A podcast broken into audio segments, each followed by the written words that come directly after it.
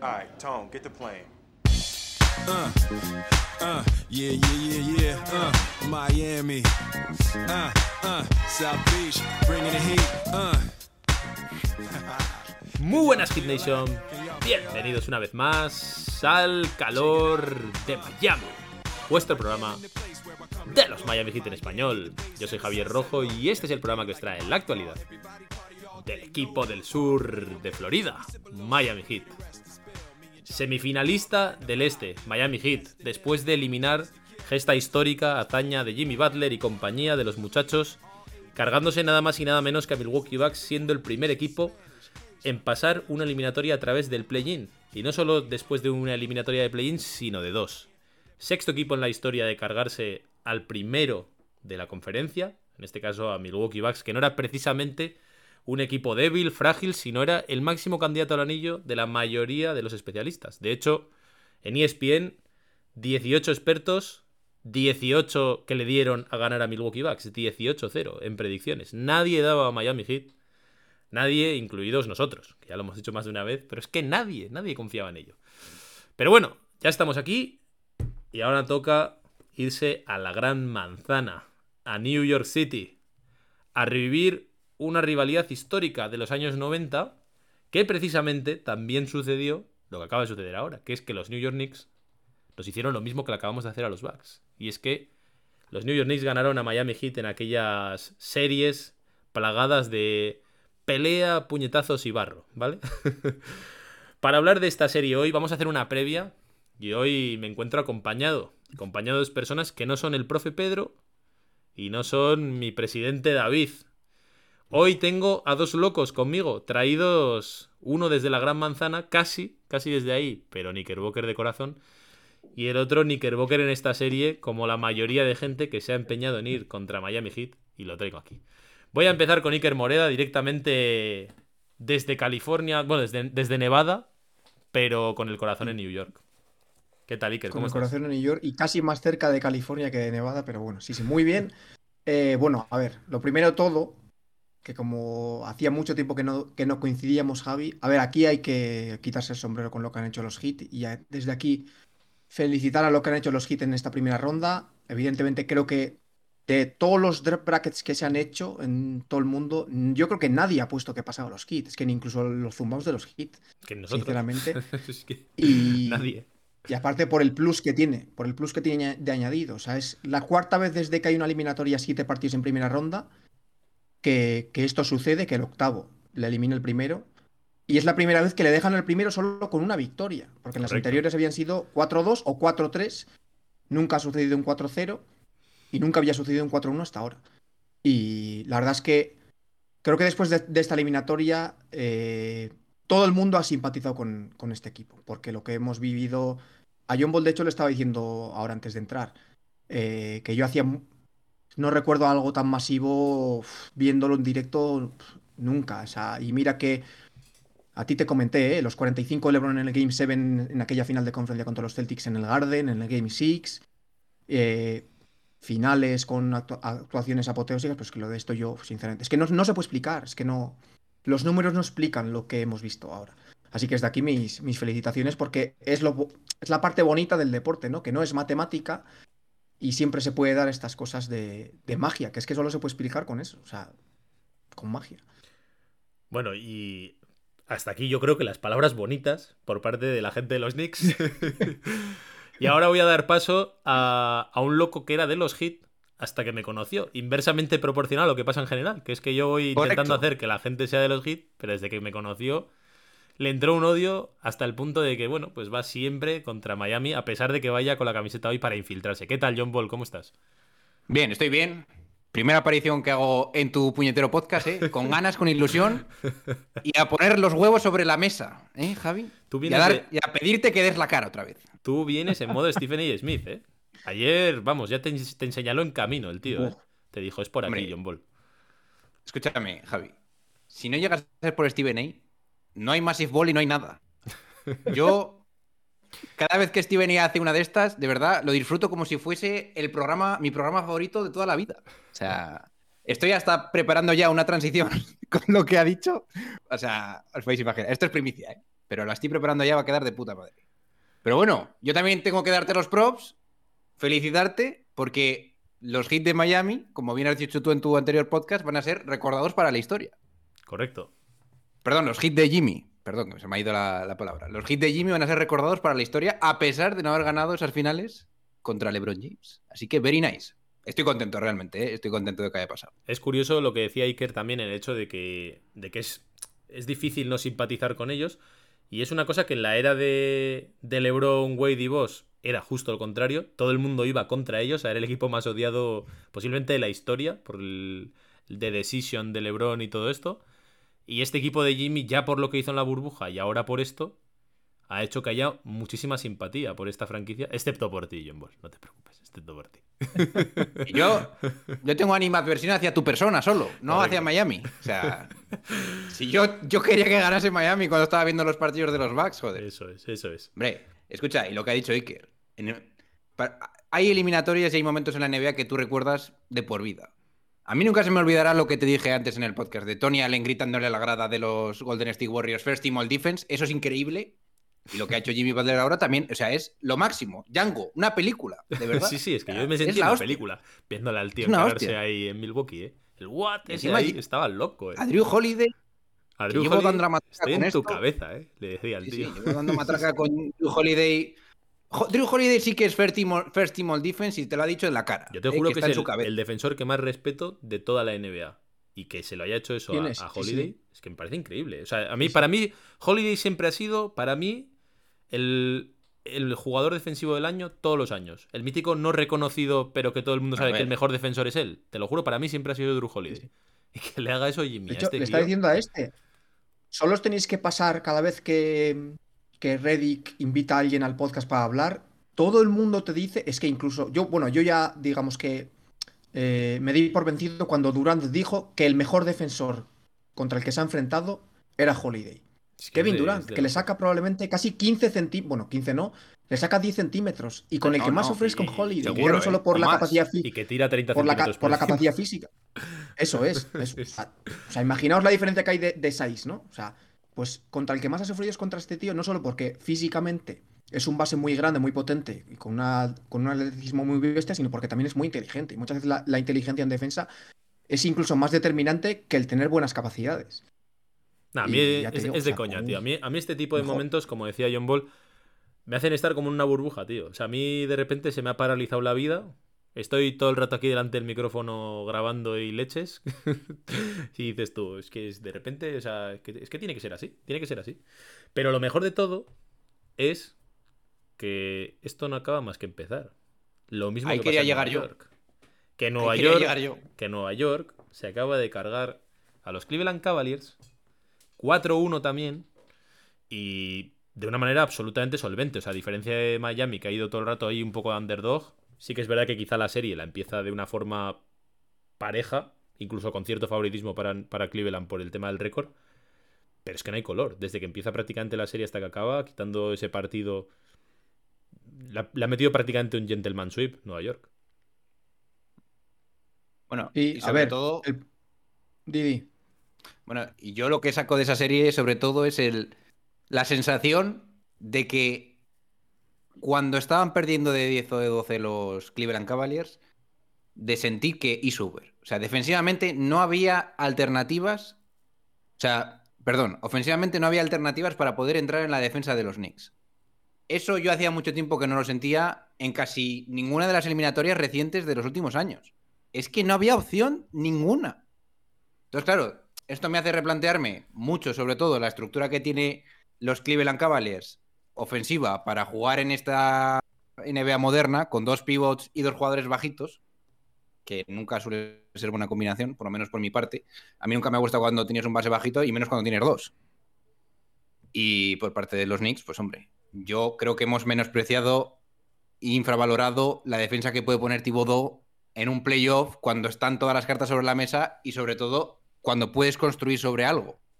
Para mí ha sido una masterpiece de Thibodeau, de Jalen Branson y poco se habla para mí de Mitchell Robinson. Mitchell Robinson lo que ha hecho en ataque cogiendo rebotes, yo no sé quién es el último jugador que ha hecho algo parecido.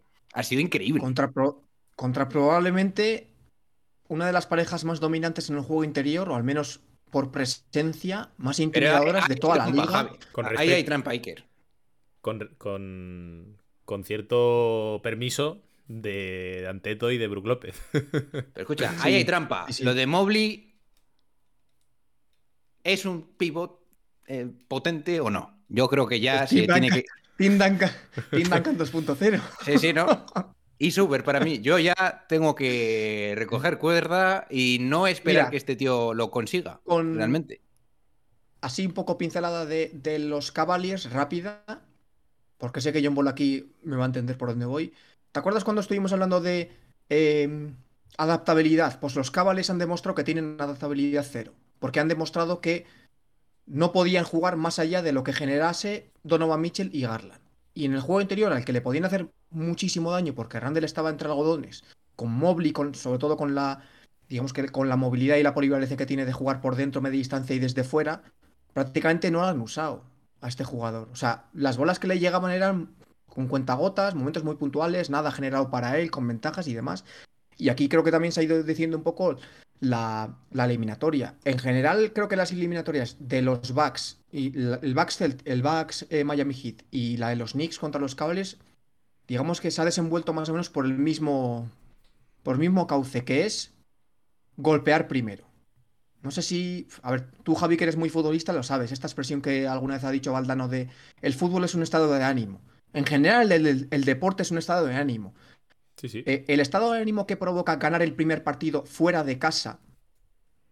A ver, en los Bucks, en, las- en la eliminatoria vuestra, no es tan evidente porque es que los Bucks eran muy superiores en todo. Pero en los Knicks ha visto muy, de manera muy evidente. O sea, el golpear primero genera que los Cavaliers no estén eh, mentalmente tan convencidos y con tanta confianza de somos los favoritos y a los Knicks le da ese plus que necesitaban en jugadores que tienen mucho carácter como Branson precisamente para decir, ojo, que aquí el underdog no somos nosotros, que estamos a la altura de este equipo y podemos dominar. Y es que a partir de ese partido sí que es verdad que en el segundo los Cavaliers ajustan muy bien, le tiran... Bueno, la diferencia que hubo en el primer partido del segundo en marcas 2 contra 1 a Branson fue bestial. En el primer partido, 0 marcas 2 contra 1. En el segundo le tiraron más de 15 a Branson. Eso provocó que tirase muy malos porcentajes y bueno, se tradujo el peor partido de Branson, el único partido que han perdido los, los Knicks. Pero a partir de ahí, los Knicks, menos el cuarto partido que ha estado más o menos ahí igualado al final porque se volvieron a meter los de- después de un tercer cuarto muy bueno, eh, han dominado de 48 minutos 46. No han sido rival. O los sea, han sido muy superiores. Y es un estado de ánimo total el baloncesto, total. Y con los, y con los hits. No hay otra cosa que explique esto que el estado de ánimo. Jimmy Butler. O sea, no es normal que Jimmy Butler te meta back-to-back three pointers de step back cuando lleva tirando toda la temporada los hits por debajo del 35% y en esta eliminatoria han tirado por encima del 45%. O sea, esto solo se explica con estas cosas no explicables numéricamente, pero eso, el estado de ánimo, la competitividad, el mindset y estas cosas. Javi, espero que le saltes al cuello. Hay muchas cosas, pero no quería entrar tan a destajo. No vas a entrar. No voy a entrar en esta. Porque hasta, Vale, aquí, vale. hasta aquí Vale, vale. hasta aquí hemos hecho un poco un cómo hemos llegado hasta aquí, ¿no? Por parte de Miami y por ya. parte de los Knicks.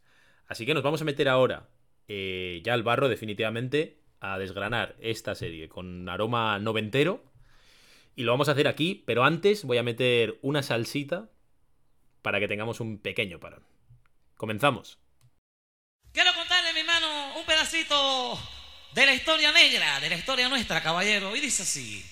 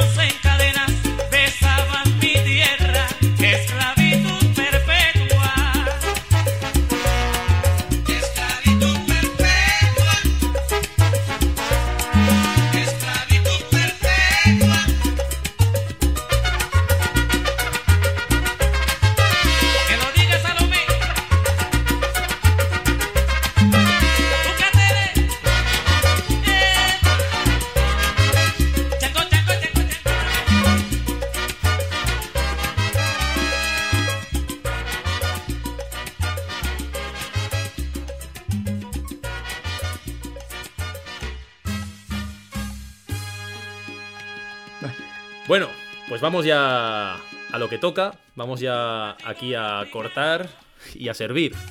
Miami Heat, New York Knicks. Si no me equivoco, la última vez que se encuentran estos dos equipos es en la época de Carmelo Anthony del Big Three de Miami. Es un- una serie con que pasa Miami con bastante facilidad por delante de los Knicks. Creo recordar que hacen un 4-1. No sé si, lo tenéis así un poco fresco. En una serie en la que lo, lo único que recuerdo de aquella serie es el golpe ese que se lleva LeBron James en la espalda. No sé si se lo mete Tyson Chandler haciéndole una, un bloqueo por detrás y que LeBron se duele ahí de Ah, esa sí. forma en plan súper Sí, icónica. Hombre. es lo único que recuerdo de aquella serie. Pero, Sí, sí, sí, joder. Ahora ya ha venido todo. Sí, Y poco más. Esa serie que Miami. Le pues, flop, ¿eh? Ojo. Eso, eso iba a decir, le flop total. Eh, y poco más. La verdad es que Mira esa cómo se, serie. se ríe el Ike. 4-1, no, me- no me acordaba, no me acordaba. No es que la acordabas. de. Fue la del primer anillo. No, fue la del primer anillo, de LeBron. Sí, No Pero que esto dices, fue sí, primera ronda, ¿no? Eh, Sí, sí, sí, primera, primera ronda. ronda. sí. Sí, sí, sí. 2012, yo creo que fue. Sí. Eh, y sí. Estaba luego- J.R. y toda esta gente ya por ahí, ¿no? ¿Cómo? En, en Knicks. J.R. sí. Smith sí, sí, estaba por estaba ahí, ¿no? J.R. Smith. Estaba Sí. Jason Key. ¿Quién, con- quién jugaba de base? Felton. ¿O aún no estaba Felton? Ojo, te-. ¿Quieres que te destroce la cabeza? Baron Davis, Baron Davis y Mike Por eso, por eso, porque me suena que no estaba todavía. Sí, sí. Pues para mí, Sí, de hecho, bueno, no, no sé, no sé si luego hubo un poco más, pero a mí me parece que ahí se acabó un poco el hype con esos Knicks de, de aquella época con, con Bueno. Carmelo. Hubo un año después que siguiente Carmelo quizá año sí que es verdad que pasaron la. Empezaron con, sí, como la- tipo el siguiente ¿no? año, eso es. En 2013 es la temporada que Carmelo queda segundo en el MVP. Eso es. Lo gana LeBron James. Eh, y los Knicks pasan a una primera ronda contra unos Celtics que ya estaban, digamos que en proceso de eh, demolición total. Sí que es verdad que se mantenían Peace, Garnett y esta gente, pero bueno, ya era la incorporación de eh, Avery Bradley y jugadores muy, jugadores muy jóvenes. Que, ¿No te acuerdas que iban de luto Sí, a un sí, partido? Sí, porque era eso, es. Porque iban, iban a enterrar a los Celtics. Iba- iban 3-0. ¿No o te acuerdas de eso? Sí. no me acuerdo. ¿Cómo te ¿No te puedes acuerdas de eso? macho? Joder, No iban todos de negro e iban 3-0, ¿no? Los Knicks, yo creo. Y adem- sí, sí, y además no ganan ese partido. 4-1. Que encima 4-1 pringaos. Eso es, Vaya eso es, eso. Llegan todos de negro al, al partido por eso. por- Porque se supone que iban a enterrar a los Celtics. Iban 3-0 y lo palman. Pero bueno, ha llovido ahí se acabó, esa es la, última esa es la última vez. ¿eh? Esa es la última vez. Y de hecho, me, llama la atención, ronda. me llama la atención y se está viendo ahora también, que todo el mundo, cuando ha llegado este Knicks hit, supongo que es por el aroma o algo que desprende, pero todo el mundo se va a los 90. Nadie se acuerda de aquella serie de 2012. O sea, eso no, no existió, ¿sabes? Pero, pero sí, existió. Y aquí estamos otra vez, con unos hit y unos Knicks en una situación totalmente distinta. Eh, con los mejores Knicks posiblemente, no sé si tú me vas a corregir, eh, Iker, pero posiblemente los mejores Knicks por lo menos desde 2013, seguramente. Y... Sí, bueno, sí. A ver, O antes. obvia- obviamente. O sea, Sí, sí. sí, a ver. Creo que el, el equipo es más competitivo este que el de esa época. Pero sí. O sea, es que el efecto Carmelo Anthony desvirtúa todo. O sea, no te hace, digamos, que pensar con claridad porque, bueno, o sea, creo que es obvio. o en el caso de yo, por Miami- ejemplo, empe- empecé a seguir los Knicks con Carmelo. En el caso de Miami es evidente que no es eh, el equipo que más en forma ha llegado a los playoffs, pero ya no me atrevo a decir nada, evidentemente. O sea, si algo nos han demostrado estos tíos en la primera ronda es básicamente como un da exactamente igual todo lo que hayas visto durante todo el año, incluso en el play-in, que esto es otro rollo. Y por lo tanto, hacer una previa a mí se me antoja difícil, pero lo vamos a intentar hacer. En la temporada han quedado tres victorias para New York Knicks, una para Miami. Si bien es cierto que los bloques son relativamente similares, por lo menos el de Miami, el de los Knicks, parte de él, pero que no se puede entender sin Branson, porque los años anteriores no estaba. Eh, y en mi humilde visión desde parte de Miami, sí que es verdad que en general es un rival que a Miami se le ha ido dando bien. Este año no, pero el resto de los años sí que es verdad que incluso el año, por ejemplo, que Miami cae 4-0 en la primera ronda contra Milwaukee Bucks, eh, es el otro año bueno de los New York Knicks, es el año que, que llegan a los playoffs. Y ese año Miami le gana los tres partidos a los New York Knicks. O sea, le mete un 3-0. Por lo tanto, bueno, es un rival que en ese esquema físico y táctico y tal, Miami en ese barro se ha ido desenvolviendo bien. Pero este año, nada que ver. Este año Miami ha sido un descalzaperros total en la regular season. Y New York ha sido muy superior. O sea, realmente Nueva York ha hecho, sobre todo para mí, una temporada muy sólida. Y ahora nos deja un enfrentamiento que yo no sé qué aire se respira desde Nueva York. Yo lo que veo es mucha confianza. Entiendo que tenéis una felicidad increíble porque os esperabais encontrar aquí a los Milwaukee Bucks y de repente os encontráis al octavo del este y eso tiene que causar felicidad. Pero yo lo que te quiero preguntar, creo que tú no, creo que tú concretamente no eres buena persona a la que se le puede preguntar esto, es cuánto pánico genera Jimmy Butler en la Gran Manzana. Y digo que no eres, no eres la mejor persona a la que preguntar porque creo que tú tienes más miedo que la mayoría. ¿eh? Sí. Yo no, yo digamos que soy abonado al club del tacañón que eres- donde eres tu presidente, Javi. O sea, yo soy bastante amarrategui, bastante precavido con todo siempre y muy acojonado con todo y súper dramático. Eh, pero a ver, primero, tengo que decir que no empecéis con la narrativa fake de que "Buah, ya están todos los Knicks eh, aquí yendo de pero flipados, es- sacando pecho. A ver, ha salido el bocazas de Steven A. Smith que solo habla cuando los Knicks van bien y cuando los Knicks van mal no, Sí, sí, no habla de los putos Knicks, sí, para destrozarles. Es Correcto. el equipo de la prensa nacional, Iker, es lo que hay. Me gusta. Sí. Cuidado con Steven que- no me toques esto, ¿eh? Quiero, quiero, digamos que un poco justificar o. Tío, no todos los que somos de los Knicks, sobre todo al otro lado del charco, o sea, digamos que en la península, no somos como son en, como podéis ver en los vídeos, los putos zumbaos estos agarrándose las farolas, gritando Factory Young, no sé qué tal. O sea, no todos somos así. Entonces, eh, yo te tengo que ser sincero, Javi. Si yo miro, digamos, cómo han llegado al tramo final de temporada un equipo y otro equipo, eh, para mí no hay, digamos que, favoritos en la eliminatoria, porque lo positivo de esta, de esta segunda ronda es que creo que ningún equipo afronta la serie como un vida o muerte. O sea, nadie, no hay presión a la hora de perder. No puede haber el efecto miedo este perder, porque es que, pff, ¿qué vamos a hacer? Llegar al final de conferencia y nos vamos a eliminar los dos. Entonces, da igual, ya es un Eh, éxito de temporada yo, total Yo en ese barco no estoy. a los ¿eh? dos equipos. Yo en ese barco Vale. ya no estoy. Creo que ya es un éxito Yo total estoy para a la punto de temporada de los dos ya, ¿eh? equipos. Sí, sí, sí. Yo en ese Estoy a barco. punto de irme. Pero yo yo sí en- que creo, yo sí que creo que los Knicks eh, son ligeramente favoritos a los Heat por, digamos, confección de plantilla total. eh, creo que lo de los Heat de primera ronda no ha sido rendimiento, no ha sido rendimiento real, pero evidentemente hay una cosa que no se puede explicar. Y yo con Jimmy Butler, pues sí estoy, sí estoy muy acojonado, porque ya ha habido uno que ha hecho encender la primera chispa para encender aquí el tanque de gasolina, que es el, bo- el bocachanclas de Steven A. Smith diciendo que el Garden se va a comer a Jimmy Butler, Y no sé el qué. O sea, lo es lo único que ne- no necesitaba nada eh, Jimmy Butler para encenderse. Pues ha habido uno que le ha puesto ahí el, el soplete al lado, en la boca, para encenderle el puro que lleva de Django. Yo te, yo te iba a preguntar a ti, John Ball. Para ti, en esta serie, ¿cuáles son las claves? Las claves de la Deja- serie para ti, ¿cuáles serían? Me gusta que me hagas esta pregunta, Javi. Pero antes de contestártela, le voy a decir un par de cosas a Iker. Iker, da la puta cara porque claramente el que tiene que ganar la eliminatoria es Knicks. El favorito es Knicks y el que debe ganar es Knicks y como vayáis 2-1 va a entrar Canguelo. Y se van a ir y, y te vas a suicidar, Iker. O sea, yo veo clarísimamente que los Knicks deben ganar esta eliminatoria porque en qué otro año vas a poder decir que vas a poder llegar a las finales del este si lo tienes a huevo. ¿Tú te imaginas perder esta, esta eliminatoria? Os Es estáis lamentando el resto de vuestra vida. Los Knicks que llevan sin hacer nada Tienes toda la y ahora razón, ¿eh? juegas contra el octavo y me estás diciendo que no, que no tienes nada que perder. Lo tienes que perder todo. Iker, da la puta cara. Sé que vas a hacerme caso. A ver, Piénsalo. ¿vosotros estaríais de acuerdo en decir si los Knicks eliminan? ¿Creéis que es un fracaso eliminarse? Sí, ahora mismo sí. Yo la narrativa de John Ball sí la Que- entiendo, ¿eh? Sí, pero ¿Y es qué? narrativa. Y es simplemente, digamos, que meterle dramatismo a algo que, a ver, ¿qué más te da llegar a una final de conferencia que no llegar en una temporada en la que no vas a competir por el anillo? eh? Hay que ser realistas. Los Knicks, no sé tú Pero hay- luego qué percepción tendrás de no los se Heat. puede ser tan Los Knicks no pueden competir por el anillo. Iker. Pero Pero- Iker, Iker, que, que, que igual en la otra ronda, si pasa en bid, igual ni lo ves de lo reventado que está. Aparte, no puedes llegar a decir eso, Iker, Y te eh, metes en la final. el Sí. año que Miami se ha cargado a los Bucks, tío. O sea, si hay algo que te ha demostrado Sí, esto sí. es, tú llega y luego ya veremos. Entonces no puedes, a o sea, como- quiero decir, si a ti te elimina a ahora, como los Nuggets. si a ti te elimina ahora a las finales. y, y con más, o sea, quiero decir, no sería un fracaso para los Knicks o no sería algo duro si pierdes con los Bucks.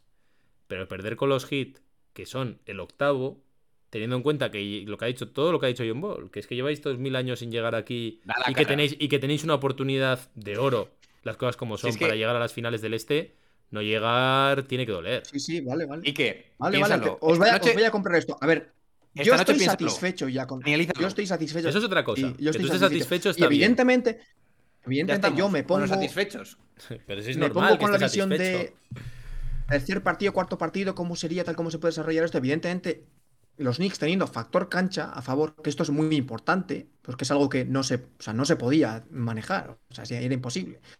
Que ibas a jugar contra el primero. Dices, uff, te pones 2-1, te pones por encima de la eliminatoria tal, si pierdes es un fracaso. Evidentemente sí, luego dices, joder, la que hemos dejado escapar, pero a, a Tú ya priori eres yo a presidente tacañón, ¿eh? Te, te- te cedo la corona, estoy-. Estoy satisfecho con la temporada, creo que esto es evidente. Bueno, y creo que tú también, Javi. O sea, No, por supuesto. O sea, es más Por que. Pero ellos ya han llegado a las finales. Pero es que eso es lo que te digo. Nosotros porque ya, ya- ya hemos llegado muchas veces y nos vas a Vale, ver a vale, poco vale, porque ya hemos compro. llegado allí. Pero quiero decir, si llevásemos no sé cuánto tiempo sin llegar, esta es una oportunidad ya de oro después de haberte cargado ¿Y los backs. De verdad, piénsalo y en el domingo me lo vuelves a contestar. Ahora, Sí, sí, dicho sí. lo cual, John Ball, las claves de la eliminatoria. Como lo veo yo. Ya sabéis que yo tengo una visión muy de lo que hacen mis estrellas es lo que va a pasar. Si juegan. Yo solo considero dos jugadores. El resto de las cosas para mí son adyacentes. ¿Vale? Los dos mejores jugadores del equipo son los que tienen que ser o uno muy buen defensor, de cara con los emparejamientos más importantes del otro equipo, o tener una estrella mid-range. Para mí esta, eh, esta eliminatoria es apasionante. Tienes a Jalen Branson, estrella mid-range, que encima tiene unos balls similares a los de Jimmy Butler. No sé si ponerlo al mismo nivel porque me lo tiene que demostrar. No, no. Pero tiene pinta. Pero- no tanto, creo que no pero- tanto. Pero va por ahí, ¿no? Va por ahí. Pero no por demérito de Branson, ¿eh? sino porque otro Y luego- está loco. Y luego tendría que haber sacado el tema de los, King- de los Knicks en la segunda parte. Pero luego los Knicks tienen a tu segunda estrella que no sabes si es bueno o malo que juegue. Ojo, En hay ciertos cosa momentos. positiva, ¿no? Bueno, ¿Qué se sabe, qué se sabe de no ha Randall? habido up- ¿Qué se sabe de Randall? No ha habido update, no ha habido update, pero yo Va a jugar creo que es 100%. 100% que no 100%. juega el primer partido. Porque Yo la digo que juega es- 100% el primero. A ver, la lesión es lesión agravada en el mismo tobillo que se lesionó precisamente contra, contra los Cavaliers en, un último, en los últimos partidos de- regular season, en la última semana. Volvió con molestias. Thibodeau dijo en el, no sé si fue al término del tercer o cuarto partido, el cuarto, un poco para meterle la excusa de que no jugó en los finales y tal. Dijo que estaba jugando tocado y así. Y se volvió a lesionar el otro día el mismo tobillo. eh, Pero contra los Cavaliers en el último partido. Yo creo que no juega, es imposible. Es que es imposible que, te- que juegues tres días después de que te hagas un esguince en un esguince. Yo creo que es imposible. Iker, que la lesión no es un esguince de nuevas, no es un mecanismo de esguince otra vez, simplemente se te resiente. Yo creo que juega. Yo creo que juega. Pero bueno, bien. Lo cierto es que no ha, habido, no ha habido update y es muy posible que a lo largo del día de hoy salga algo. Porque ya llevamos dos días sin noticias sobre esto y es muy probable que recomiendo algo de esto. Bakley o así. John Ball, Bueno, bien. dale. Yo- Análisis. Yo si tuviese que jugarme la pasta, no juego. Las dos estrellas de los. Knicks. Una es que estoy abierto a pensar de que Jalen Branson igual es top 4 bases de la liga. O sea, con lo que me ha demostrado ahora mismo, yo estoy abierto a pensar eso ya. Antes no, ahora sí. Y probablemente tenga que quitar a Mitchell. Que por cierto, Mitchell te ha reventado dos años seguidos el mismo jugador. Tiene que estar destrozado en su casa llorando, pero bueno, bien. Y luego, por parte del equipo de Miami, tengo a Jimmy Butler, que probablemente sea el mejor jugador. Bueno, que es el mejor jugador de los playoffs. No hay límite aquí ya. Aquí, aquí con propiedad, que estás en casa. No hay límite, no sé qué puede pasar. Por lo tanto, igual eso directamente se carga todo lo que pueda pensar. Y, en mi opinión, Bama de Bayo, a pesar de haber fallado y todas estas mierdas, creo que está subiendo el nivel. O sea, que lo que puedo esperar de Bama de Bayo solo puede ir para arriba. Entonces yo me imagino. Digo, vamos a ver. Partidos. Eh, si la cosa se pone chunga, ¿va a coger Jimmy Butler y se va a poner a defender a Jalen Bran- Branson? Para mí la respuesta es sí. Y si eso ocurre, ¿qué cojones van a hacer los Knicks? Pues no lo sé. Pero tengo muchas dudas. Ahí es cuando tendrá que venir mi hombre Jay Barrett a decirme en mi cara si soy top 3 del draft en ese año. Y ya está. Por parte del equipo de los Knicks, ¿cómo van a parar a estos? Pues en teoría yo creo que como grupo, en teoría deberían poder parar a una ofensiva no tan buena en teoría, con comillas, que es Miami Heat ahora mismo. Entonces yo, en mi opinión, creo que tienen más cartas y más capacidades los Miami Heat de parar a Knicks que al revés, que los Knicks parar a Miami. Y va a depender todo para mí del puñetero Bama de Bayo. Si juega como en el último cu- cuarto, por no decirte los últimos tres partidos, de la eliminatoria contra Bucks, para mí el claro favorito es Miami. Yo a quiero- pesar de que Knicks se suicida. Como... Os quiero hacer una pregunta. ¿Veis? Porque yo dije contra Milwaukee, yo dije que para mí una de las claves de la serie era que Jimmy Butler tenía que ser el mejor jugador de la serie. Y en ese momento parecía una locura, porque es que lo es, ser mejor jugador de la serie en la que está mi, eh, Giannis Antetokounmpo. Ahora iba a decir la misma, pero no la voy a decir, os voy a hacer una pregunta. ¿Veis alguna posibilidad de que Jimmy Butler no sea el mejor jugador de la serie? Sí. O sea, ¿tú crees que, que Branson puede ser mejor Branson- jugador en la serie que Jimmy Butler? Sí. Hasta que no vea lo. O sea, Yo a este nivel ya es imposible. eliminatorias. Yo ya, Yo sí yo ya a estas creo- alturas. Mira que yo soy alguien que, que confía muchísimo en el nivel de Branson, sobre todo en lo que él es capaz de hacer eh, Eh, de, un- de un impacto momento, en el juego. Pero es que me parece Te- que ya estamos en otro nivel. Te lo ¿eh? O sea, reformulo. ¿Puede ser. ¿Puede hacer Jalen Branson partidos similares a los que hizo contra Mitchell a pesar de que Mitchell metía más puntos? Para mí la respuesta es sí. Sí, sí. Pero yo creo que el impacto que tiene Donovan Mitchell no se acerca ni cerca. Vamos, no está ni relativamente cerca a lo que es capaz de hacer Jimmy Butler. Quiero decir, es que Jimmy Butler, Totalmente. yo, yo que le llevo viendo todos estos años, el impacto ese que yo te hablo de Branson se lo he visto a Jimmy Butler hacer en partidos de 20 puntos. Lo que pasa es que ahora ya no está haciendo partidos de 20 puntos. Ahora está haciendo partidos de 40, de 45 puntos. De 56. 36 con 7 Con, con 10 asistencias y 11 rebotes o cosas de estas. Ya, o sea, pero. Javi, tú ten en cuenta que ahora. defendido Yo me por imagino Holiday. que Branson va a asumir muchísima, muchísima más responsabilidad. Entonces ta- yo sí que me cuadra. Sí me cuadra ver partidos de Branson de 40. Yo le, yo le veo capaz de hacer partidos increíbles, aparte que Miami no tiene grandes defensores justo en la posición de Branson. ¿eh? Por eso Eh, lo, que yo sí, lo que yo sí creo es que parte de la serie mm, está en este emparejamiento posible de, de Jimmy versus Thibodeau. O sea, ahí hay un duelo bonito en el que son dos, son dos personas que se conocen un montón. Y yo quiero ver a ver qué es capaz de poner Thibodeau para defender a Jimmy. Josh Hart es un defensor que respeto muchísimo. Pero a mí ya ni siquiera el nivelazo que ha demostrado Josh Hart está ahí. Claro, porque para que- mí hay una diferencia muy grande con, el- con la serie de los Cavaliers, que es que precisamente Miami y los Cavaliers son justo equipos completamente opuestos. O sea, uno es inexperto, poco probado, eh, con un entrenador también inexperto, etcétera, y el otro es una banda de perros viejos. Entonces, todo esto que le ha servido a los Knicks me parece poco replicable en la serie de Miami. Yo no estoy diciendo que no haya otro escenario en el que los Knicks también sean mejores, ¿eh? O sea, para nada. Yo no estoy diciendo para nada que, que Miami vaya a pasar por encima, ni mucho menos. Lo que yo estoy diciendo es que lo que hemos visto contra los Cavaliers me parece que no es lo que vamos a poder ver contra Miami. Porque es que precisamente es un equipo diametralmente opuesto. Ni tiene esa intimidación en el interior, ni tiene ese par de estrellas, en mi opinión, anotadoras y sin tampoco tanto impacto, sino que justo lo contrario. Y sobre todo tiene muchísima experiencia tanto en el staff técnico como en los jugadores. Entonces, mi pregunta va un poco por ahí. Eh, en ese planteamiento Miami Heat, experiencia con la inexperiencia de los Knicks, ¿creéis que todo esto puede ser un factor? Iker. A ver. Es que no lo sé. Es que los Knicks. Sí que es verdad que tú miras, digamos, que el historial de sus jugadores compartís playoff y es muy corto porque es un equipo muy joven eh, de gente que no ha ganado nada, digamos, ¿no? Dicho mal y pronto, no han ganado nada todavía. Thibodeau sí que es verdad que es un, un entrenador Bueno, Muy Branson jugó las finales del oeste el año pasado, ¿eh? Bra- Branson sí, juega eso a las es. finales, sí. Pero mira, el ejemplo más claro que te quería sacar era este, el de Branson. Branson es un jugador que, digamos, no tiene experiencia de campeón, tal, no sé qué, lo que tú quieras, pero es ese jugador que no sabes cómo, pero ha nacido para ser un líder. Y yo creo que esto también viene Sí, muy sí. dado por el tema de la importancia que ha tenido en Villanova. Es, doble, es un doble campeón de, de NCAA y es un jugador que, a pesar de tener todavía 25 años, eh, da la sensación de que tiene 35 jugando. En cuanto a experiencia, dominar partidos, llevar el tempo, ahora acelero, ahora freno, ahora más calma, ahora hay que, hay que destrozar el partido de transición. Y sí que es verdad que es lo que te digo. Dices, hostias, los Knicks es un equipo muy joven, no tienen mucha experiencia, pero es que al mando tiene una. Es que Branson es Jesucristo en el tema, en este tema de un poco de, digamos que líder espiritual, por así Sí, decir, sí, de, sí.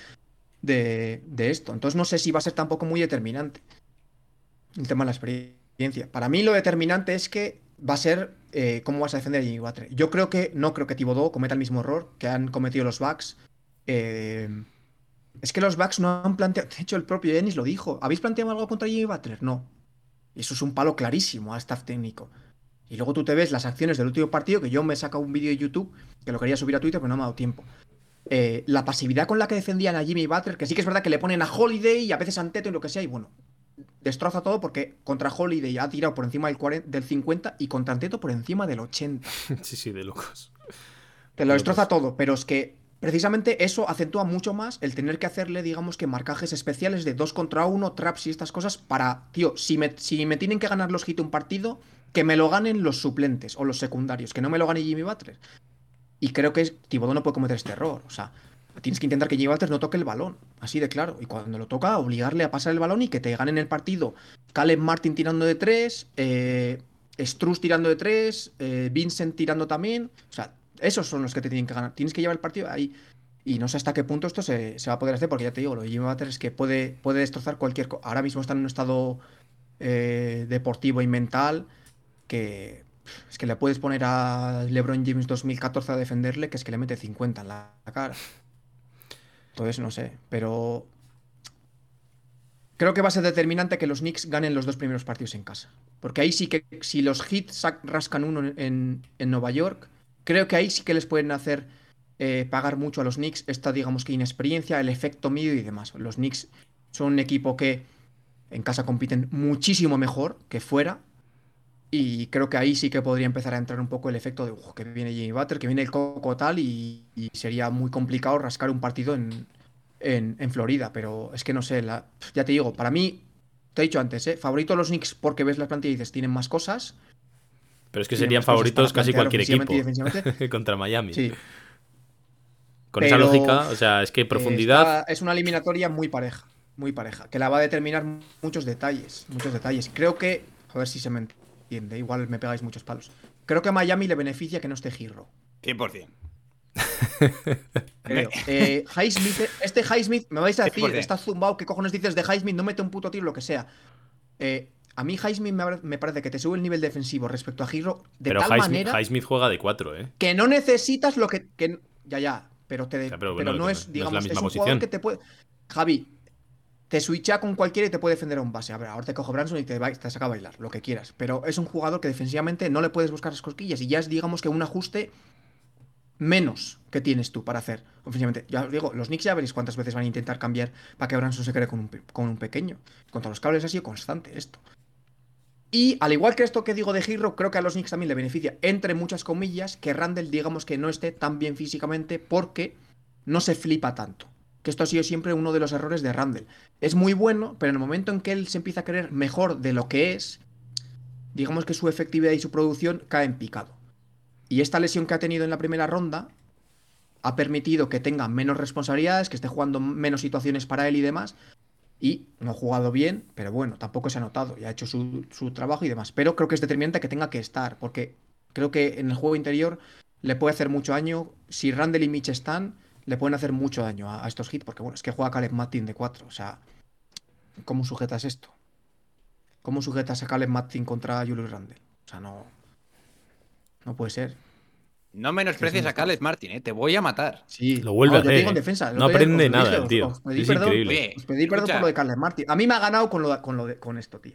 que eso es lo de menos. La intensidad que tiene Caleb Martin es similar No, no. a la de Hart, ¿eh? Make no mistake. Y es no multiposicional a también. A mí sí me parece que. A mí me parece cierto, que, que Déjalo, defensivamente. déjalo. No, es que a mí, a mí Caleb Martin defensivamente me parece uno de los mejores jugadores del equipo, sin Sí, ninguna sí, duda, y es capaz de quedarse con un pequeño, con un grande, ayudar al rebote. Yo, o sea, a mí Caleb Martin me da muchísima seguridad en ese apartado. Y de hecho, lo que siempre hemos pedido este año en Miami es darle más libertad ofensiva, porque estando encorsetado ahí como cuatro, no podía tener las licencias que puede tener jugando en una posición que le beneficie más. Y eso es algo a lo que ha ayudado Kevin Love. A mí, de todos modos, la experiencia sí me parece que va a marcar mucho esta serie. ¿eh? Yo entiendo el aura mística que tiene Jalen Branson y la respeto mucho. O sea, por eso yo, de hecho, en mi bracket puse a los Knicks a ganar. Ese sí que la acerté. Pero me parece que. Es que, ¿no, pare- pen- ¿no creéis que el tema de la experiencia en jugadores son los padres? O sea, no, no habéis llegado a pensar nunca que puede llegar a ser una narrativa que realmente no es algo En- tangible en, diferencias Desde de talento, En banquillo sí. En, diferen- en diferencias grandes de talento, sí. En este tipo de series que a priori parece que están igualadas, a mí me parece que si hay una diferencia grande, sí me parece importante. Y en concreto en esta lo hay. Hay una diferencia muy Por grande. ejemplo, en cuanto a jugadores, ¿quién me dirías que tiene más experiencia tangible para marcar diferencias? Quitando a Jimmy Butler y banquillo, que alguien de los Knicks. O sea, yo te digo, por ejemplo. Bama de Bayo. Kevin, Kevin Love. Bama de Bayo, ¿Me tío. diciendo que Kevin Love, por experiencia. No, no, te estoy diciendo, te estoy diciendo Bama de Bayo. Bama de Bayo. Que es un tío que él solito ganó el sexto partido en la burbuja a los Boston Celtics en una final del Este, cosa que no, no, no lo ha hecho ninguno, ¿Estás ningún jugador, ni siquiera? Branson. Quiero decir, y, eso, si te pones a ampliar el espectro, que para mí es un error, porque para mí lo que estamos viendo en, este, en estos playoffs es que cada vez hay que cerrar más las miras y hay que simplificarlo todo. Y al final es lo que estamos haciendo. La serie contra los Bucks la estamos simplificando a que el Jimmy Butler se los cargó. Y a mí me parece que mm, las posibilidades de Miami, o sea, no estoy diciendo que vaya a pasar, pero las posibilidades de Miami pasan sin ninguna duda por hacer pesar este factor, por hacer pesar ese miedo. Y de hecho, lo comentabas es, también sí. el tema del, del factor cancha. A mí cada vez, que se me entienda bien, el factor cancha me parece menos relevante en series que no están igualadas, ¿vale? En series que sí que se van largas y que se van a 6-7 partidos, puede que sea importante.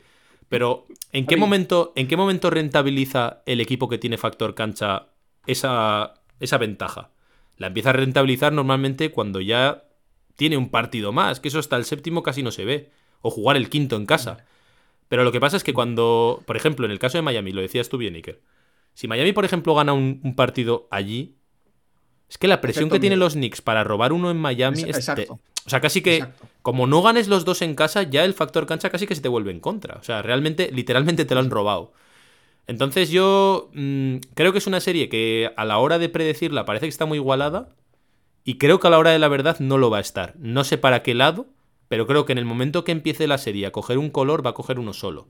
Porque si es de cara a Miami, Miami tiene que cerrarla pronto porque el físico no le da. O sea, eh, si hay algo que te tiene que doler siendo fan de Miami de que no esté Giro y de que no esté Oladipo es la falta de profundidad. Eso lo que hace es cargar más de minutos, depender mucho más de los mismos tíos y de que algunos nos han demostrado una fiabilidad que no nos habían demostrado el resto de la temporada. A mí personalmente me parece más... eh, yo voy a echar más de menos a Oladipo en esta serie. Por una cuestión defensiva, de podérselo echar a Branson, sinceramente. ¿eh? O sea, No, más que nada por, a por poder hacer un caja y uno con él, una cosa así. Dime, John Ball. no te voy a hacer un walk-off porque es tu programa, pero vamos.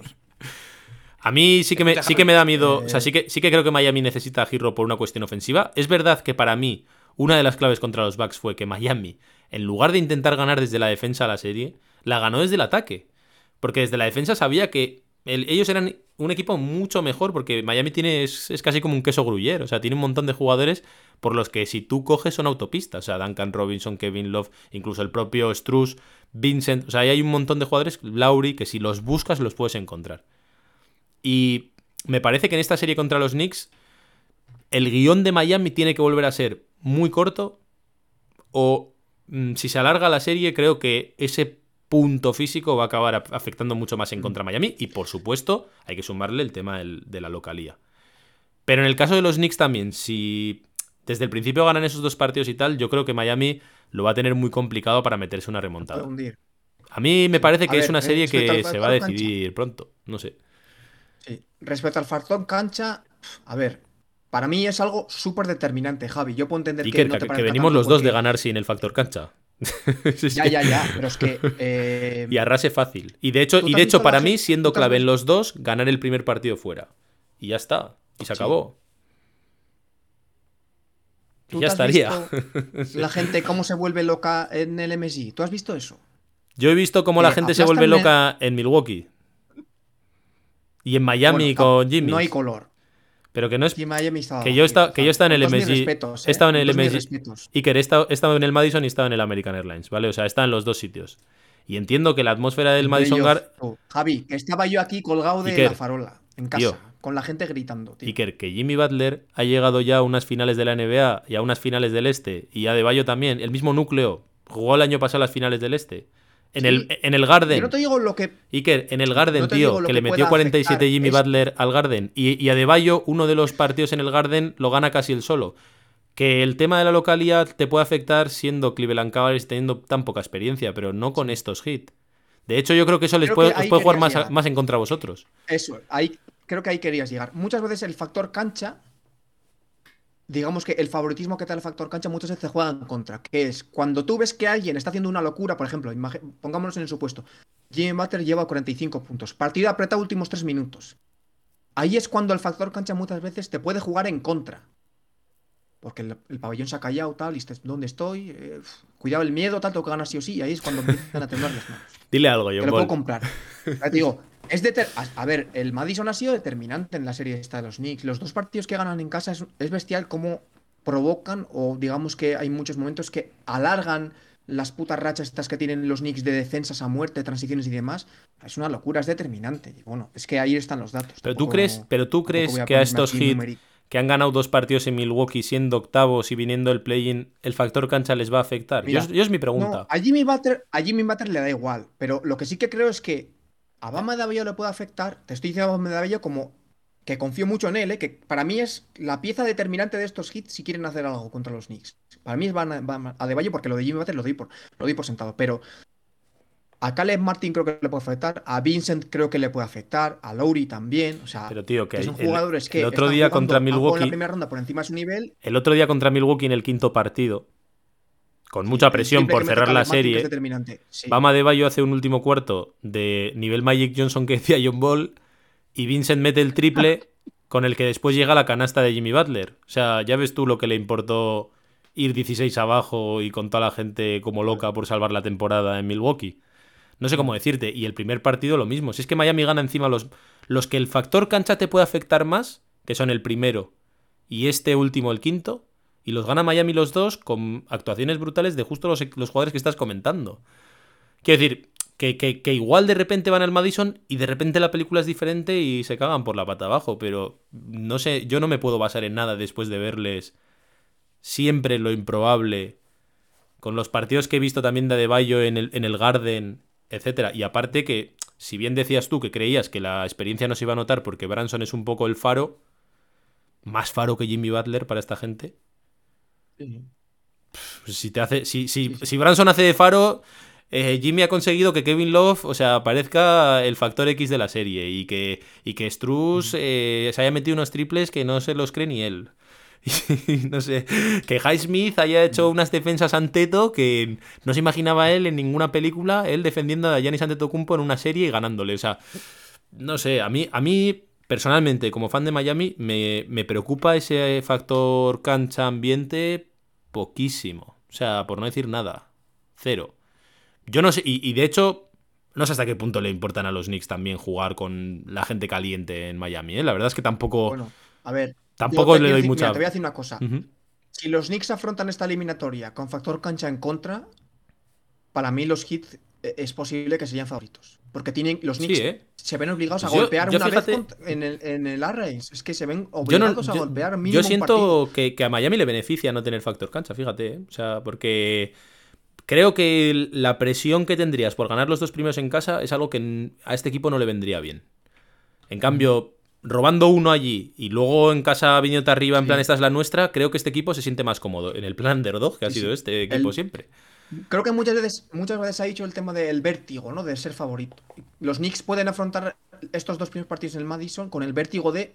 tengo- al menos desde mi punto de vista, es un must de los Knicks ganar los dos partidos Sí, sí. si quiere pasar. Porque como pierdan uno, se ven obligados a rascar uno. Que lo pueden en- hacer, ¿eh? en Que pueden Miami, ganar en Miami. Que lo 100%. pueden hacer totalmente. Pero ahí sí que yo empiezo a desconfiar un poco porque sí que creo que el único que puede dar la cara es Branson. Porque sí que creo que con Barrett y esta gente, lo mismo que te digo de, de Caleb Martin. Caleb Martin igual lo debía dejar aparte, pero de, de Vincent y esta gente de en situaciones, en situaciones, digamos, límite, en contra, adversidad y tal, el crecerte, creo que Barrett se puede empequeñecer o no ser tan importante. Bueno, es que en Barrett, vaya serie, contra vaya los Caps serie lo hemos hecho. visto. Sí. Bueno, perdona que te diga, Javi, los últimos tres partidos, Masterpiece, ¿eh? Masterpiece. El cuarto lo gana él, que es el que partido clave. Sí, pero con, con la serie cuesta abajo. no. Ya- Te quería preguntar, John Ball, ¿tú qué opinas de todo esto? Yo creo, Iker, que te voy a abrir los ojos cuando te diga lo siguiente. No sé. No sé cuál es el nivel máximo que puedes esperar de los jugadores secundarios. Y mientras De tanto. los Knicks. Sí, de los Knicks. Y por otro lado, el nivel máximo que puedo esperar de Kyle Lowry, por ejemplo, de Gabe Vincent, de Kevin Love incluso, y estos jugadores, o incluso Bama de Bayo, sé que en algún momento ha sido muy alto. Kyle Lowry contra los Golden State Warriors, todas estas cosas, está vintage, ¿no? Bueno, hace mucho tiempo Entonces, eso, ¿eh? Mucho tiempo, vale, perfecto. Pero eso existe. Sobre todo si lo sacas desde el banquillo. y Yo creo solo que ha hecho una 10 muy buena minutos. serie Kyle Lowry contra los Bucks. Ahora, si me pongo a pensar, ¿cuál es el nivel máximo que me pueden dar jugadores de los Knicks en situaciones extremas? Y el primero que me viene a la cabeza, que es el que te he señalado al principio como pieza clave, que es RJ Barrett, cuando le bloquees la generación de juego a Branson, el nivel máximo de Barrett en un momento clave, igual no es ni de Puede ser muy bueno, puede ser, puede ser muy bueno o te destroza la serie. Vale, y entonces, dicho esto, ¿qué otra referencia tengo de una situación grave o dramática de otro jugador que tenga que generar para mi equipo? Pues eh, Julius Randle contra Atlanta. Mala. sí, tal cual. Entonces cual, yo, me, mala, yo sigo muy mala. pensando, entonces, ¿en quién voy a confiar cuando se suponga que... que- Yo solo tengo, solo tengo esto que dices claro de uno, que es de Josh Hart. De los demás me puedo esperar Claro, o la- solo el me queda Josh absoluto o el destrozo. Solo me queda Josh Hart. Estos- Y yo te dije que para que juegue Josh Hart, uno de los dos a se tiene que lesionar. Porque además te lo dije en la mitad de la, de la, de, de- de la serie anterior. Si se lesiona Grimes, juega 40 Hart y el equipo funciona mejor. Pues algo similar. Y eh, Yo- escucha, voy a terminar con una cosa más. A mí me da la sensación que el único problema que tiene Miami de cara a su longevidad en los playoffs es saber, como bien ha dicho Javi, cuánta gasolina queda. Ese es el tema. Porque, porque, ¿por qué? Cuanto menos, cuantos menos jugadores tienes en los que confiar, menos veces se da la situación de, joder, es que Tyler Hero ha hecho un 0 de 7 en la primera parte. Voy a seguir sacándole porque tengo que seguir poniéndole casi por porque está establecido. Ahora, si solo tienes un jugador como puede ser, como puede ser eh, Duncan Robinson, por ejemplo, que igual no te está jugando bien, le sigues dando minutos y sigue teniendo oportunidades como para que en algún momento se reenganche. Entonces, tener un jugador menos normalmente suele salir hasta mejor. En una eliminatoria tan cerrada como la que va a ser la, la que nos enfrentamos ahora. Entonces, Miami tiene la ventaja, entre comillas, de tener pocos jugadores que van a tener muchas oportunidades. Y contra y en una eliminatoria que Esa es tan cerrada como va a ser la de Knicks, ¿eh? como una, te- una temporada, la- como una serie que va a ser la de los Knicks, que va a ser a pocos puntos, cuantas más oportunidades tenga un jugador, antes va a llegar el momento de jugar bien. Entonces, esa es mi teoría masiva y por eso creo Sí, que sí, Miami, con su experiencia, con su experiencia y con su saber hacer de todo esto que ha hecho durante las anteriores temporadas, creo que tiene más posibilidades de que jueguen bien y robar los partidos en el Garden y acabar ganando la serie. Para mí, os voy a hacer una pregunta. Y antes, antes acabo diciendo una cosa. Para mí, eh, ¿es un equipo más constante y mejor Nueva York, los Knicks? Y es un equipo más fugaz y mejor Miami. ¿Vale? O sea, quiero decir, si las cosas son más estables, si es un guion más previsible, etcétera, mejor para los Knicks. Y posiblemente ganen la serie y con cierta facilidad, porque Miami, igual que ha demostrado esta locura y este vendaval en Milwaukee, también ha demostrado ser un equipo que se caía a trizas hace un mes. Ahora, Mm. si Miami consigue otra vez que el, el guion vuelva a rotar a la locura de la serie y a wow lo que hace este y wow el otro, para Miami es el Sí. mejor escenario. Y eso es más factible cuantos una- menos jugadores tengas. Eso la enajenación de Miami le beneficia 100%. Eso es más factible Javi, cuantos más minutos yo tiene que ahora- jugar Jimmy, más tiene que jugar eh, Kyle Lowry o Gabe Vincent o Bama de Bayo. Me ha acordado de muchos problemas que le, que le han dado los hits a estos Knicks con Branson contando eh, también, contando con, con la- desde la llegada de Branson. Que creo que puede ser determinante en la serie. Y es la puta defensa en zona. Que a los Knicks se le lleva atragantando desde Buah, que desde pues- este proyecto con Randall y demás. pues. Los Knicks han tirado. Sí, sí, los Knicks creo que han tirado un 28 en triples. O sea, tirando un 20 menos de un 28 en triples en la primera ronda, les ha dado para ganar 4-1 a los Cavaliers. Eh, Sí, sí. Ahora, con, contar los hits, si echas un 28 de- en triples, estás muerto. Muerto porque ese, es el típico equipo que consigue aprovecharte cualquier resquicio que des. Y si no estás muy bien en ataque, te acaba destrozando poco a poco. Bueno, lo- básicamente lo que ha pasado con, con los backs. Que parece que tienes la eliminatoria más o menos o sea, el partido encarrilado y siguen los tíos ahí picando piedra y al final te encuentras con el oro. Y creo que esto se le puede atragantar mucho a los Knicks, el tema de la zona. Si los Knicks empiezan a bajar confianza porque en ataque no meten una, que es algo bastante factible, porque los Knicks es un equipo de ladrilleros máximos, porque incluso los que meten mucho, cuando se les cruza el cable, se empiezan a echar ladrillos, como son Quickly y esta gente. eh, creo que ahí los Knicks tienen, o sea, los Heat tienen mucho ganado ya. Si consiguen llevar un partido de ataques muy lentos, zonas, estos ataques un poco que se te atragantan y acaba siendo todo ISOs a 10 metros en 2 contra 2 y estas cosas, tienen mucho ganado. Y, hombre, con un tío como Spoelstra delante, ¿qué queréis que os diga? O sea, esto es que va a pasar. Es que va a pasar. Y además, y aparte, los partidos que recuerdo contra los Heat, ha habido zonas siempre. Sí, Muy, Iker. muy rápido. Por... Bueno, di, di qué quieres decir, John Ball. Iker, tú necesitas, hazme caso. Segunda teoría masiva. Tú necesitas que o Argy Barrett esté funcionando rollo generador de juego, let's go, sube el nivel el año que viene al Star. O si no ocurre, sentarlo rápidamente. Que eso no creo Como que te pase. quedes que- a No sé. como te No quedes a pasar, medias, porque para mí gana Miami seguro. Igual me, he hecho- el triple y luego. Hostión. Creo que Barrett va a ser el emparejamiento de Jimmy Butler. Entre comillas, va a haber mucho dos contra uno para quitarle Ujú. balón y demás. Pero va a ser. Entonces, no puedes tener a Barrett sentado. Si va a ser, digamos que, eh, el primary defender de Jimmy Butler. Va a jugar mucho Barrett. Y sobre todo por cómo ha terminado la serie contra los, contra los cables, va a jugar mucho. Pues ya puedes rezar, porque las meta. Sí, sí. Rápido los dos. ¿Sabes lo positivo? Como- Bueno, termino con esto, Barrett. ¿Sabes qué es algo que le puede hacer mucho daño a los hits? Barrett ha estado muy bien cuando a Branson le han tirado marcas de 2 contra 1. Claro, ¿con quién le echas la marca 2 contra 1? Con el peor tirador del quinteto, que es Barrett. Entonces, el defensor de Barrett le hacía el 2 contra 1. Barrett recibía con ventaja y está mucho más cómodo ahí, que no tiene que desgastarse con boti y demás. Eso es un problema, creo. Ahora, ¿es fiable este rendimiento a largo plazo de Barrett? Pues yo qué quieres que os diga. Cuatro años me he visto de Barrett y desde que me, desde que me quité la careta no me fío de que esto pueda mantenerse. Rápido y al toque, que es la última. Eh, así en plan romántico, John Ball.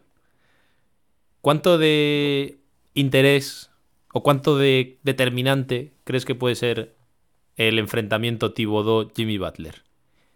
Esa batalla de dos viejos conocidos. A ver, interés mucho. Que yo creo o que yo crea que eso va a tener consecuencias palpables en el partido, no mucho. Yo creo que es más de jugadores. ¿Ves a alguien más favor- O sea, ¿ves a alguien ganando esa partida? ¿Ves a Thibodeau siendo capaz de minimizar a Butler o de Butler diciendo me sé todas las de Thibodeau y me da igual? O, o no, no va a veo ser. los caminos para que esas dos cosas influyan una en otra. Sé que me podrás decir, no, me es sorprende. que sé, sé que va a utilizar este tipo de defensas Jimmy. Nah, Se la deja votando no. para una teoría John Boliana, ¿eh? Pero. No, pero lo que yo sí que creo es que yo creo que a Tibodó, si le tiembla la mano con a quién sentar, ahí van a perder los eh, la eliminatoria. Eso sí que lo creo. Yo creo que va a haber un momento determinante en el que tenga que decidir. Josh Hart tiene que jugar 40 porque lo estamos viendo nosotros desde lejos, que es como con lo de Reeves. Que dices, oye, es que Reeves te Sí, sí. estabiliza el equipo y no tienes muy bien, no entiendes muy bien por qué, pero tiene que jugar 40. Pues como eso no ocurra y no salga Hart 40 minutos a costa de algo, que no sé qué es ese algo, para mí pierden seguro. ¿No, Ah, le ves, y- ¿No le ves a Jimmy Butler en modo I'm in your head? Al Thibodeau. En plan, estoy en tu cabeza. Eh, es que no soy muy, no soy muy fan de que un jugador influya en, en- en un entrenador, pero bueno. Pero sin embargo, por el otro A mí me- lado, yo sí veo co- coger y decir a Spoelstra a tomar por culo, no vuelve a, a- no vuelvo a jugar con un 5, Ujú. ¿sabes? Y eso para me mí es la clave. que, habiendo, que habiendo sido jugador no creas en estas mierdas, porque para mí esto sí que puede ser, sí que puede ser determinante solo en un lado. O solo decantaría la balanza de un lado, que es en, la, en, en favor de Jimmy Butler. Porque creo que estas batallas de jugador contra staff técnico o jugador contra algo que no sea jugador, siempre termina ganando el jugador. Siempre. Y si Jimmy Butler necesita algo, es un extra de motivación. Y esto que se puede generar de porque le van a preguntar. Jimmy Butler en ruedas de prensa pre-partido estas cosas sobre. él. Le van a preguntar sobre Thibodeau y has jugado muchos años con él, has estado en los Heat en, Pues, o sea, en, los Heat descubridor. en, en Chicago, en Minnesota y tal. Le van a preguntar. No le- o sea, com- lo mismo que he dicho de Stephen A. Smith con la puta mecha. Pues es otra más. Es otra más, es otro, es otro caramelo para que Sí Jimmy que, Butler diga y te, sí quiera, un, y te quiera es un morder la mano. pesimista, eh, Liker. Eh, No, a ver, pero- Eh, escucha, a ver, tenéis que de verdad, cre- de, verdad, vale, ¿de verdad creéis que Thibodeau en un enfrentamiento de uff, voy a plantear esto contra Bater, puede ganar, puede influir en una eliminatoria Thibodeau desde el banquillo más que un jugador en la pista es imposible. Imposible. A ver, por ahí van mis tiros. Evidentemente yo también El baloncesto es de los jugadores, de los Por jugadores. eso te lo digo. Pero escucha, para mí el movimiento clave que te explica si Thibodeau está entendiendo de qué va esto es Josh Hart 45. Porque Josh Hart es el que pone los balls y tiene la capacidad física para frenar algo de lo que va a pasar por parte de los aleros de Miami. Bueno, 100%. chavales, nos ha quedado un programa bastante pro Miami. O sea, que habéis cumplido bien viniendo aquí. Parece que Miami va a arrasar en esta serie. Es que hemos- Mañana en cuanto, cuando pierda la Miami te voy a estar vacilando y tocando las pelotas. Claro, si es que ha, venido que Iker, que, que ha venido el seguidor más pesimista No, de los Knicks y, y claro, parece que Miami Javi, va a arrasar. Yo te digo, yo te digo que la eliminatoria está muy igualada, pero creo que es favorito los Knicks. Sí, sí, yo también lo pienso, Ujú. segundo equipo, pero creo que los dos están en un Para estado mí es mental. favorito los Knicks. Los dos están en un estado, en un estado, men- en un estado mental 10. Ahora, yo confío en Miami al, al- ya al 250% John Ball. Iker, ¿qué pones en le pone ser el underdog. eliminatoria? ¿Cómo Es acaba que lo esto? son. No lo sé, es que decir un número es absurdo, porque luego Ah. la eliminatoria se puede desarrollar de muchas maneras, pero yo creo que los Knicks son favoritos. Ahora, no va a ser un 4-0 ni un 4-1. Para mí es un evidentemente. 55-45 para los Knicks. Algo así. Algo similar, algo similar. Ya decir números es un poco absurdo. Para ti, ¿cómo Knicks, es? Creo que los Knicks Los dos, Knicks en 7. No, yo no. o en 6. 6 o 7 máximo, o sea, eh, como mínimo. Yo creo que la eliminatoria se va a 6 partidos. mínimo. Miami en 6. Pero sí. ¿Este con quién va entonces? No entiendo. Este va, va que- con los Knicks, pero cree que va a ganar Miami. Así queda bien con Veo todos. muy claro que va a ganar Miami, pero me gustaría que ganasen los Knicks. Bueno, chavales, os voy a dejar que John Ball se tiene que marchar. ¿Vale? Aunque no lo esté yo- diciendo yo y parezca que tiene ganas de quedarse yo aquí de- 20 minutos más, pues hay que dejarle ya. Vaya- Yo debía, de, haber entrado al curro hace 38 minutos. Eso Tengo es, yo pues aquí nada. a, a ir con Miami. Vaya cerdos. Ala, yo voy con Miami, por supuesto. Eh, os despido aquí. Tenéis aquí a John Ball, arroba real John Ball en Twitter. Lo podéis escuchar en Massive Ball, que está ahí pues con sus teorías John Ballianas. Y a Iker Excel. también. Iker Moreda, que es exactamente como es tu Twitter. Arroba Iker, Moreda Iker, ¿no? Moreda es, Iker, apellido, eso es. apellido- arroba Moreda Iker. apellido Moreda Iker, que también lo cosas de veis real, en- De Real no sé qué, barra bajas Eso y es. estas Nada, cosas. fantasmadas Cree pa- que estadounidense, tío. Las fantasmadas para John Ball. Que lo encontráis también en Massive Ball y en Soy Knicks de vez en cuando. Que por cierto, voy a ir esta noche y posiblemente no quede tan hit el programa como ha quedado aquí. Os dejamos aquí. Con eso eh, se puede. se pueden A ver, di, di. Déjame. da- Dale, dale, Ese- Iker. Mételo. Esos se pueden volver locos, Javi. O Bueno, sea que. Iremos a meter un poco de fuego también, que eso le viene bien a Miami. Lo dejamos por aquí. eh, la previa de los Knicks Miami, que empieza el primer partido domingo a las 7 de la noche, de la tarde-noche. Y esto empieza y va, va a echar chispas. Hasta la próxima, chicos. Os dejamos en el calor de Miami.